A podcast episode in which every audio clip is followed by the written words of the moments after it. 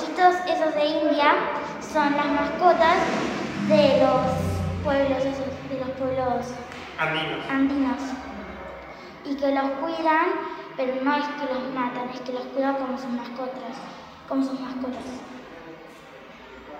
Muchas gracias, Mile. De nada.